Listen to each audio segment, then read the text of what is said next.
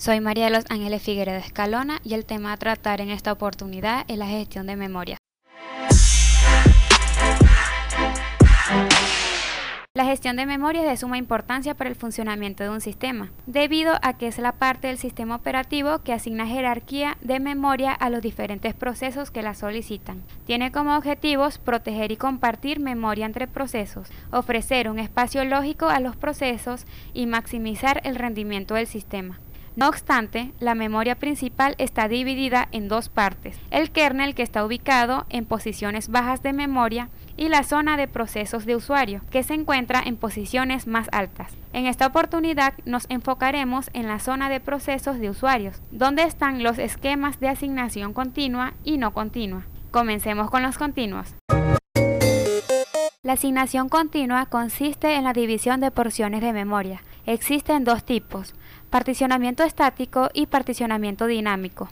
El estático no es más que la división de memoria en huecos donde son asignados los procesos. Esto se hace desde que inicia el sistema operativo y como su nombre lo indica, estos procesos no serán movidos después de establecerse. La partición estática ocasiona poca sobrecarga del sistema operativo, pero produce mucha fragmentación interna y el número de procesos es fijo, sin tener la posibilidad de variar o crear otros procesos que sean necesarios.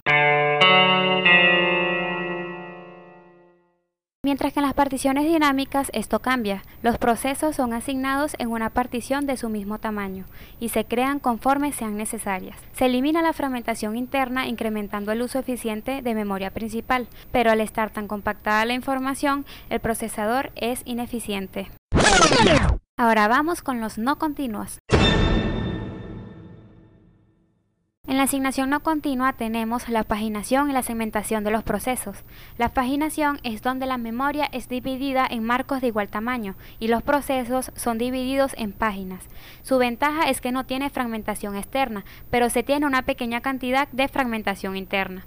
Y finalmente tenemos el método de la segmentación, donde los procesos son asignados a espacios conocidos como segmentos dinámicos. Tiene el objetivo de la modularidad de programas y el enlace dinámico entre segmentos. En este método se simplifican las estrategias de almacenamiento, se elimina el problema de fragmentación y la necesidad de compactación. La única desventaja es el costo tanto del hardware como del software. Esto ha sido todo sobre el tema de gestión de memoria.